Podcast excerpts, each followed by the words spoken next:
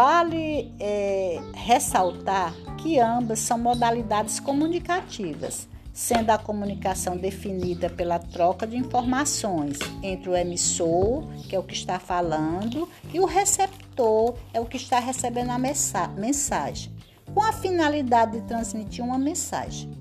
Nesse sentido, a linguagem apresenta o uso da língua em diversas situações comunicativas.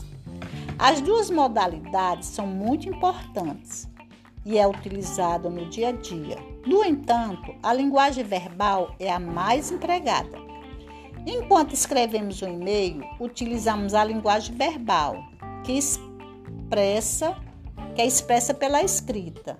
Enquanto observamos as cores dos semáforos, estamos diante de uma linguagem visual, não verbal.